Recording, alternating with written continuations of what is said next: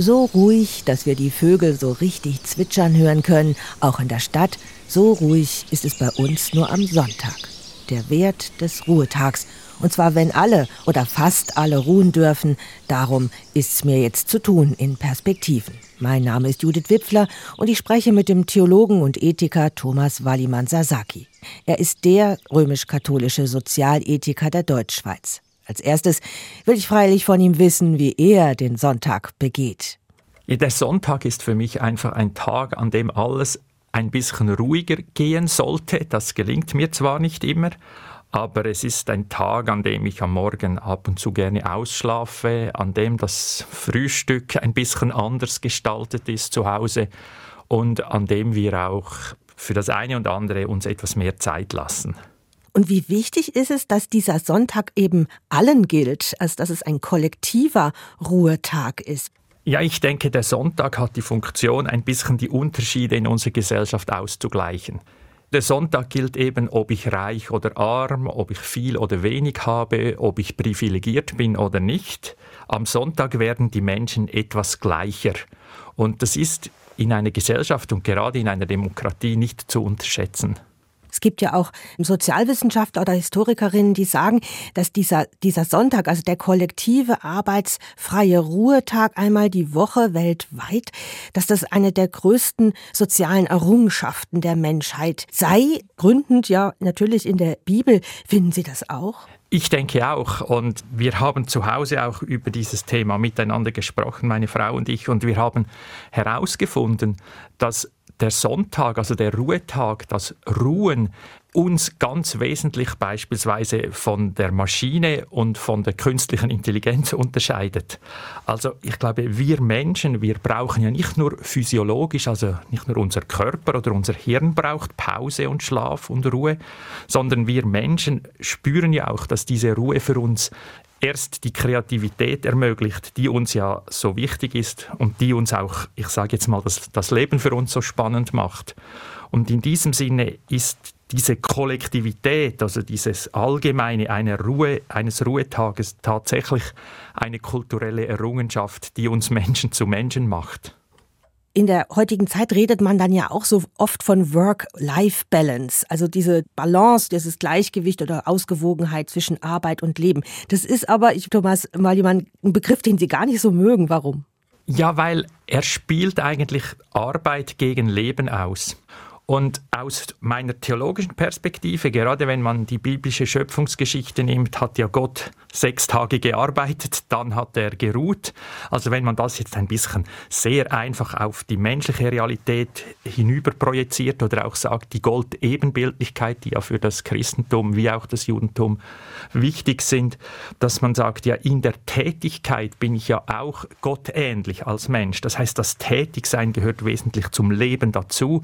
Und diesem Sinne ist es mehr eine Balance zwischen der Art und Weise des Tätigseins und des Ruhigseins, die wir herausfinden müssen und weniger zwischen Arbeit und Leben. Das Wort Schabbat heißt ja auch Ruhe übersetzt. Also es ist eben der, wirklich der Ruhetag, den man halten soll. Und es wird in der Bibel gerade mehrfach überliefert, dieses Gebot. Wir werden uns beide Fassungen anhören, weil da auch ganz viel noch drin steckt. Und äh, meine Kollegin Dorothee Adrian, die hat jetzt die Fassung aus dem zweiten Buch Mose, Exodus, für uns aufgezeichnet, dass wir uns das nochmal anhören können, woraus da das Schabbat-Prinzip, wie ich gerne sagen möchte, besteht. Gedenke des Schabbats, halte ihn heilig. Sechs Tage darfst du schaffen und jede Arbeit tun. Der siebte Tag ist ein Ruhetag, dem ewigen deinem Gott geweiht. An ihm darfst du keine Arbeit tun, du, dein Sohn und deine Tochter, dein Sklave und deine Sklavin, dein Vieh und der Fremde, der in deinen Stadtbereichen Wohnrecht hat. Denn in sechs Tagen hat der Ewige Himmel, Erde und Meer gemacht und alles, was dazugehört. Am siebten Tag ruhte er. Darum hat der Ewige den Schabbattag gesegnet und ihn für heilig erklärt. Hier haben wir schon gemerkt, da steht ganz viel drin, auch gesamtgesellschaftliches. Ja, dieses Gebot ist sogar gendergerecht. Also da wird der Sohn und die Tochter, der Sklave und die Sklavin explizit alles erwähnt. Und auch die Tiere kommen vor und die Fremden müssen ruhen. Sie dürfen nicht nur ruhen, sie müssen ruhen. Und begründet wird das, Sie haben es vorhin schon angetönt, Thomas Wadimann, mit dem Schöpfungsbericht. Ja, ich denke, wahrscheinlich ist es tatsächlich so, dass menschliches und auch Leben in dieser Welt eben keine Maschine ist. Und alles, was nicht Maschine ist, braucht Pause, hat eine Dynamik, es ist ein Geben und Nehmen, es ist, es ist ein Spannung aufbauen, es ist ein Spannung abbauen, es ist fast wie in der Musik, oder?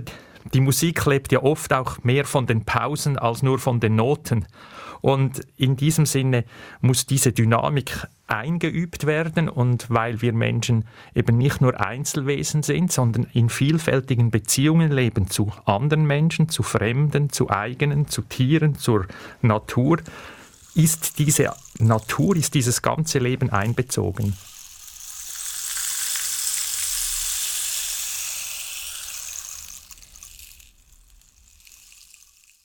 Gerade die Natur interessiert mich oder die Schöpfung jetzt biblisch gesprochen interessiert mich da noch sehr in diesem Schabbat-Prinzip oder in diesem Konzept vom Ruhetag, wie ihn die Bibel vorstellt.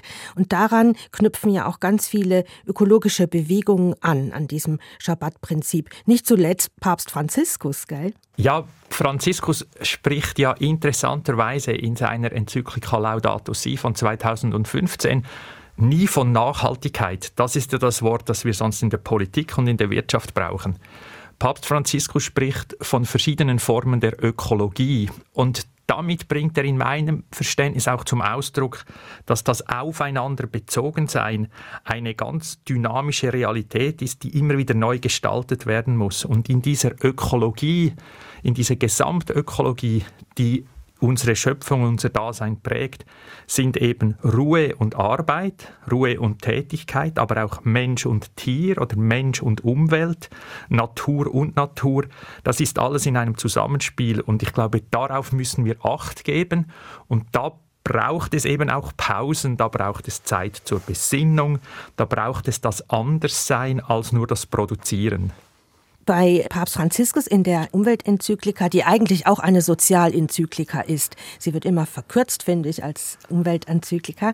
Da hat der Papst Franziskus auch von diesem Schabbat Prinzip gesprochen und er sieht das ja auch, dass alles mit allem irgendwie zusammenhängt. Also die sozialen Fragen, die hängen auch mit den ökologischen Fragen zusammen und so weiter. Und ich finde das auch schon in der Bibel, weil da geht der Schabbat ja noch weiter. Da gibt's ja auch noch Schabbatjahre. Das ist nicht nur ein Sabbatical von einem, vom halben Semester oder sowas, sondern da sollen zum Beispiel die Felder ein Jahr lang brach liegen. Schmitar nennt man das. Das wird tatsächlich von äh, orthodox-jüdischen Menschen in Israel heute so gemacht. Oder ein andere Sache, die in den Jubeljahren auch gemacht wird, ist nämlich ein Schuldenerlass, der vorgeschrieben wird. Schuldenerlass und Menschen, die versklavt wurden aufgrund von ihren Schulden zum Beispiel, müssen befreit werden. Das ist doch unglaublich aktuell jetzt in der Entwicklungspolitik. Es ist sicher so, dass uns diese Idee immer wieder provoziert, dass, ich sage es mal, das Mechanische, das Roboterhaft Menschliche zu durchbrechen. Und wir kennen ja das auch, eben, dass die Schuldenerlassdiskussion uns immer wieder bewegt, gerade in der internationalen Zusammenarbeit, aber natürlich auch schon im Kleinen, ob wir und wie wir menschlich miteinander umgehen. Ich habe immer den Eindruck, beispielsweise, dass der Lockdown, den wir vor drei Jahren hatten, eine Art aufgezwungener kollektiver Sabbat war.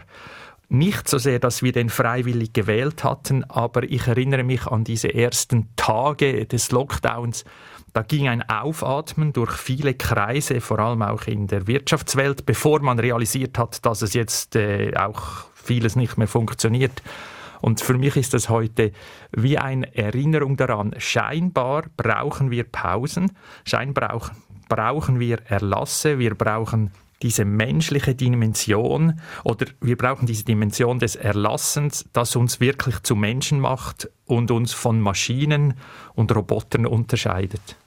Und die Vögel, die hat man auch im Lockdown noch mal ganz anders gehört. Das war eben wirklich wie am Sonntag. Ich habe auch daran gedacht, dass es plötzlich fast stiller war als am, am Sonntag. Und das hatte dann in allem Schlimmen und Schweren dieser Zeit doch etwas Wohltuendes.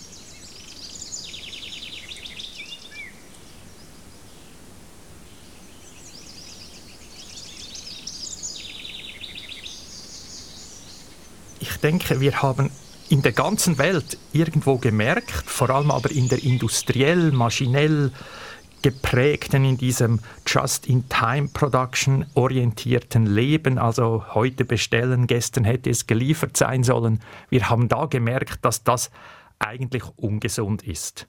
Und wir haben realisiert, dass Pausen dazu gehören müssten. Ob wir die Lehren daraus ziehen als Gesellschaft, das ist eine andere Frage. Aber ich glaube auch, es hat unsere Sinne neu orientiert und bis heute sind ja das Themen, die wir miteinander immer wieder diskutieren, wie auch immer man dann zu den Maßnahmen steht, die wir als Gesellschaft ergriffen hatten. Gleichzeitig ging es ja turbomäßig dann auch gleich wieder weiter. Also weiß nicht, ob das wirklich so nachhaltig war mit diesem großen Break, der da dieser Lockdown bedeutet hat. Aber Sie haben schon recht, Thomas Wallimann. Es gibt viele Diskussionen, zum Beispiel nur über eine Vier-Tage-Woche. Da wären dann sogar noch Tag fünf und sechs frei. Ähm, ja, frei für was? Vielleicht für soziale oder kulturelle Arbeit. Der Tag sieben dann vielleicht wirklich eben dieser Ruhetag, dieser Schabbat oder eben unser Sonntag. Hm, was halten Sie von diesen Ansätzen? Die Frage ist, was passiert mit den Zeiten? Also jetzt wird darüber gesprochen, 35 Stunden arbeiten in vier Tagen. Dann bin ich dann trotzdem jeden Tag, ich sage es jetzt mal ein bisschen salopp, acht bis neun Stunden an der Arbeit.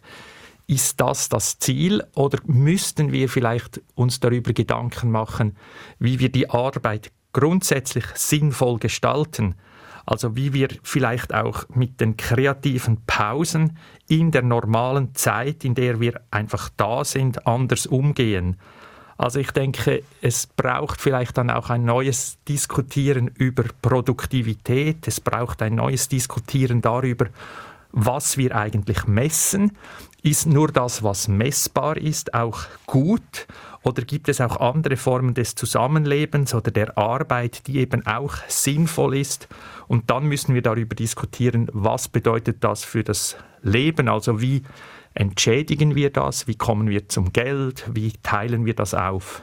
Das betrifft eben auch den ganzen Bereich von sozialer Arbeit, von Care-Arbeit in Familien, von dieser Arbeit, die nichts mit Geld zu tun hat oder meistens nichts mit Geld zu tun hat, wenn wir sie als Privatpersonen in Freiwilligenarbeit und sowas leisten. Das führt mich zum nächsten Ansatz, der das Schabbat-Prinzip einbezieht beim Nachdenken, und zwar so eine gemeinwohlorientierte Ökonomie. Also Sedlacek hat das in seinem Bestseller Die Ökonomie von Gut und Böse auch groß aufgeführt und so schön geschrieben, dass in der Bibel eben die Ruhe das Ziel sei und das Nichtarbeiten, das Genießen eben am, am siebten Tag, am Schabbat, das eigentlich das Ziel ist, auch das Schöpfungsziel. Was können Sie damit anfangen mit Thomas Wallimann? Ja, ich denke, das ist etwas Fundamentales, das uns letztendlich zum Menschen macht. Ich denke immer, wir reden heute häufig über ChatGPT, über diese künstlichen Intelligenzen, die uns ja auch durchaus Angst machen. Und die machen ja nie Pause. Und die muss man ja einfach tonnenweise mit Material füttern, damit sie irgendwie funktionieren und dann so etwas wiedergeben, das uns an Kreativität erinnert. Ich sage jetzt das bewusst etwas pointiert. Da sind wir Menschen irgendwie ganz anders. Für uns ist es so, dass die Pause, das Nichtstun, das einfach sein können, uns kreativ macht.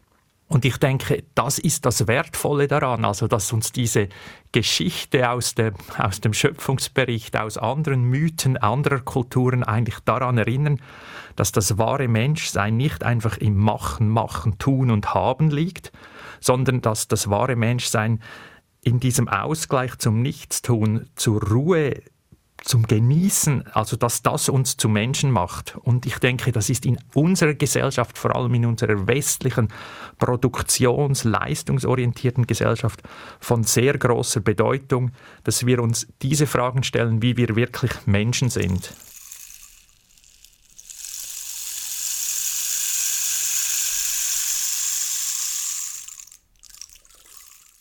Thomas Wallimann Sasaki vom Institut Ethik 22. Diese Lehre, diese Pause, die muss man aber auch erstmal aushalten können. Also das geben ja auch WissenschaftlerInnen zu, dass das gar nicht so einfach ist in unserer Gesellschaft, wo so viel läuft, auch am Wochenende so viel läuft und dann auch noch online. Man kann ja wirklich 24-7 kann man sich äh, bespaßen lassen, wenn man das will oder was tun. Diese Lehre muss man aushalten können. Das ist auch Lebenskunst. Ja, sicher. Und wir erleben ja das immer wieder, denken wir, wenn wir an einer Kasse stehen und es ist jemand vor uns mit einem kleinen Kind und dort stecken alle diese Süßigkeiten in den Tablaren und wie schwierig ist es doch zu lernen als Kind, dass ich nicht alles sofort haben kann, dass ich warten muss. Wir haben das in den Religionen institutionalisiert, also Fastenzeit, wir werden dann in der Adventszeit sein. Es gibt immer diese Zeiten des Wartens und die Zeiten, in denen ich genießen oder festen kann.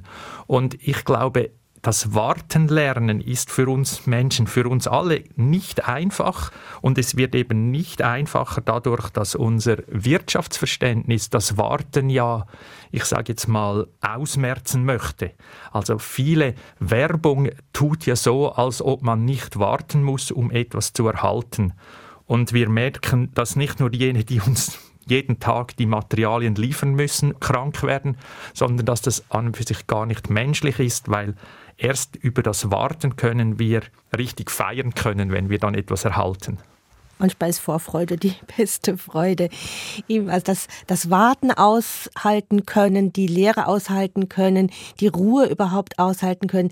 Darüber habe ich auch mit dem orthodoxen Juden und Psychotherapeuten, Psychologen Gabriel Strenger gesprochen. In einer Perspektivensendung, die ich mit ihm über Spiritualität gemacht habe. Und da kam er plötzlich ganz ausführlich auf den Schabbat zu sprechen. Und wir beiden machen jetzt auch eine kurze Pause und hören diese Passage aus dem Gespräch mit Gabriel Strenger zum Thema Schabbat. Wenn mich jemand fragen würde, was ist der heiligste Tag im Jahr im Judentum, würde ich ohne zu zögern sagen, der Schabbat. Nicht Yom Kippur, nicht Chanukka oder was auch immer. Der wöchentliche Ruhetag ist im Judentum der heiligste Tag. Das ist wie einmal pro Woche Weihnachten feiern. Und ich bin ein Schabbat-Freak.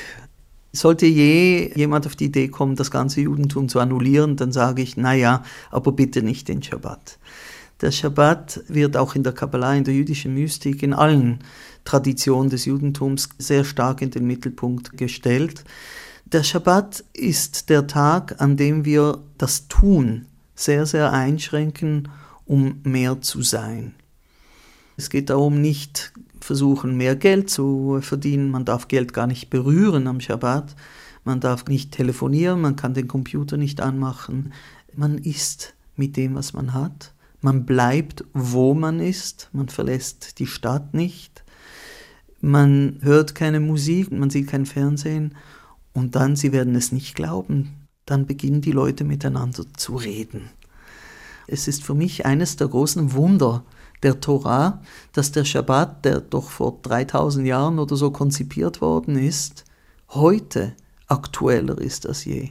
In unserer extrem beschleunigten Gesellschaft, in unserer Gesellschaft, die so sehr auf Konsum aus ist, die so sehr das Geld und das Kapital in den äh, Mittelpunkt stellt, ist der Schabbat aktueller als je. Es ist wie ein Kontra geben eigentlich. Also keine Mobilität, nichts produzieren, Geld nicht auf sich tragen und auch nicht mal anfassen, also kein Handel. Aber es ist trotzdem kein Stillstand, oder? Es ist ein äußerer Stillstand, um innerlich die Bewegung von innen wahrzunehmen. Ich glaube, wir sind so sehr am, am Laufen, am Rennen äußerlich, dass wir die inneren Bewegungen der Seele nicht mehr spüren. Und der Schabbat ermöglicht uns, innerlich aktiv zu sein, die Kinder wahrzunehmen, die Partner, der Partner, die Partnerin wieder neu zu erkennen. Es ist für mich so bezeichnend für das Judentum, dass der sexuelle Verkehr in der Ehe am Schabbat eine besondere Mitzvah, ein besonderes Gebot ist. Ich, ich bringe das immer als Beispiel, um zu zeigen, dass am heiligsten Tag im Judentum am heiligsten Tag ist diese eheliche Beziehung im, im Mittelpunkt. Darauf bin ich eigentlich sehr stolz. Ähm, jetzt kenne ich aber von vielen äh, Jüdinnen und Juden auch so ein ach, Schabbat, da ist es langweilig und das dauert so lange, man kann nichts machen und eigentlich kann man nur essen und schlafen. Genau deshalb habe ich mein Buch geschrieben, um dem alten jüdischen Körper den Geist wiederzugeben.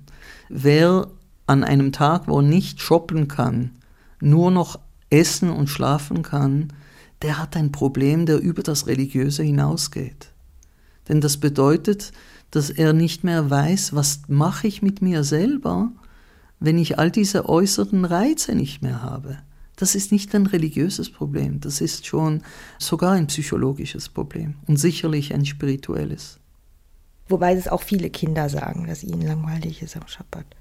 Es ist eine große Herausforderung, den Schabbat so zu gestalten, dass er für die Kinder gut ist es ist eine Herausforderung. Jeder, der schon mal in einem Retreat war und mal zwei Tage geschwiegen und gesessen ist, weiß, wie schwierig das ist. Was für eine Herausforderung, wenn es wirklich darum geht, okay, was tue ich jetzt mit mir selber? Für mich ist der Schabbat ein wöchentlicher Retreat. Seitdem ich buddhistische Meditation gelernt habe und praktiziere, verstehe ich meinen Schabbat viel besser. Das ist ein gutes Beispiel, wie interreligiöse Begegnung hilft, die eigene Tradition neu zu entdecken. Das war Gabriel Strenger in einer früheren Perspektivensendung. Wir haben sie unten in den Show Notes online auch verlinkt, wenn man sich die ganz anhören möchte. Ja, ein wunderbares Plädoyer für die Spiritualität, die eben auch im Schabbat oder eben auch im christlichen Sonntag steckt und die da auch geschützt wird. Hm, so gern ich das jetzt angehört habe, Thomas Wallimann Sasaki vom Institut Ethik 22, der mit mir hier im Gespräch ist, so gern ich das jetzt gehört habe, sind mir aber auch ein bisschen Zweifel gekommen, wie das nun mit der Freiheit ist. Also viele wollen sich ja nicht zu irgendwas zwingen lassen, auch nicht zum Stille und Ruhe geben. Wie sehen Sie das? Wie viel Liberalität verträgt das Schabbatprinzip oder unser Ruhetag, unser kollektiver? Also das eine ist für mich die Erinnerung daran, dass wir diese Ruhezeiten brauchen und dass diese Erinnerung von außen an uns herangetragen wird, im Sinne auch einer Anregung wenn man an diese Passage denkt, der Sabbat ist für die Menschen da und nicht die Menschen für den Sabbat. Das heißt, am Schluss muss ich mir immer Gedanken machen, wie können wir am besten gute Menschen sein? Was hilft uns wirklich zum wirklich menschlich sein? Und ich glaube, wir wissen alle, dass wir von Idealen getrieben sind, dass uns Ideale auch ziehen und uns eine Richtung geben, aber wir wissen auch, wir sind unvollkommene Wesen. Wir machen Fehler und wir müssen immer wieder lernen. Und ich glaube, in dieser Dynamik drin gilt es, diese Elemente aufrechtzuerhalten, daran zu erinnern, wir brauchen die Ruhe auf der einen Seite, aber wir brauchen auch sinnvolle Tätigkeiten auf der anderen Seite. Und das eine kann das andere befruchten, das eine kann dem anderen helfen. Weil es ist ja auch spannend, wenn man in die Geschichte sieht, über diesen Ruhetag hat man immer auch gestritten.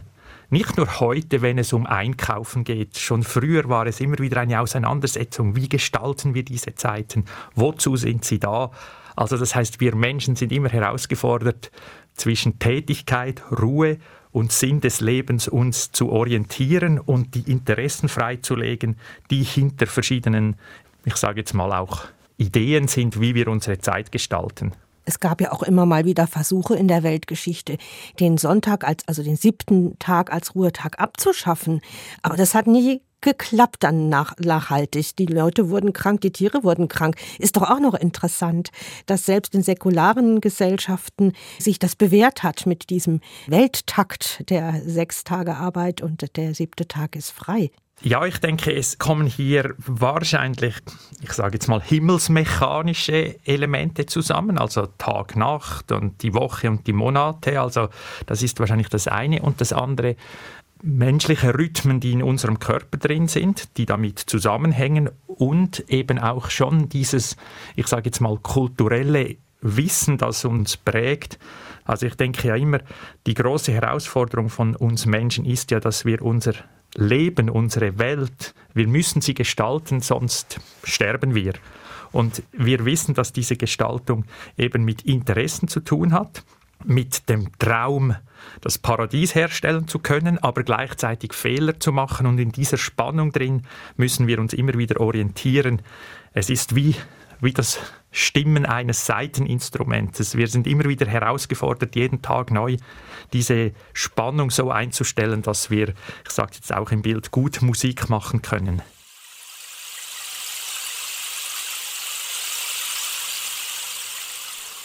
Ich würde gern noch auf das Thema Freiheit und kollektiver Ruhetag, gesetzlich, staatlich geschützter Ruhetag eingehen, weil der ja auch immer wieder zur Disposition gestellt wird. Das finde ich noch interessant, weil mit der Freiheit auch das Gebot, das Schabbatgebot in der Bibel in der zweiten Fassung begründet wird. Wir spielen es ein. Die Doro Adrian, meine Kollegin, hat es für uns nochmal aufgenommen, wie das Schabbatgebot, das Ruhegebot im Deuteronomium, das ist das fünfte Buch Moses, formuliert wird. Der siebte Tag ist ein Ruhetag, dem Ewigen, deinem Gott geweiht. An ihm darfst du keine Arbeit tun. Du, dein Sohn und deine Tochter, dein Sklave und deine Sklavin, dein Rind, dein Esel und dein ganzes Vieh und der Fremde, der in deinem Stadtbereich Wohnrecht hat. Dein Sklave und deine Sklavin sollen sich ausruhen wie du. Denk daran, als du in Ägypten Sklave warst, hat dich der ewige dein Gott mit starker Hand und hoch erhobenem Arm dort herausgeführt.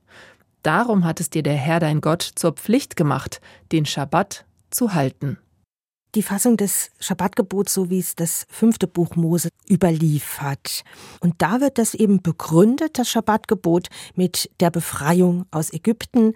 Und deswegen sollen auch alle Menschen an diesem Tag ruhen. Das finde ich auch hochinteressant. Wie deuten Sie das als katholischer Theologe und Sozialethiker, Thomas Wallimann? Ich höre aus dieser Bibelstelle heraus auch wir brauchen Zeit, um uns erinnern zu können. Und die Erinnerung, dass wir Menschen uns frei fühlen dürfen, dass wir aber uns auch bewusst sein müssen, wo sind unsere Zwänge, wo sind wir gebunden, wo ist, ich sage jetzt mal bildhaft, das Ägypten für uns Menschen im Alltag.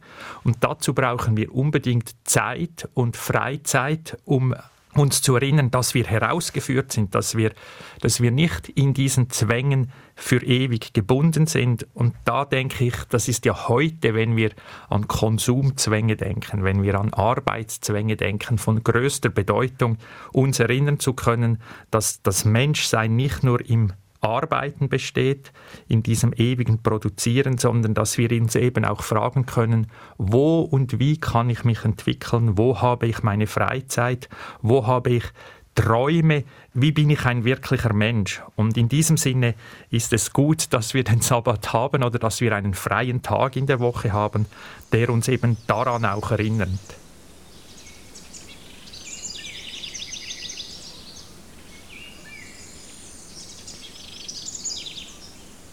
Das Schabbat-Prinzip. Für Perspektiven sprach ich mit Thomas Wallimann Sasaki. Mein Name ist Judith Wipfler.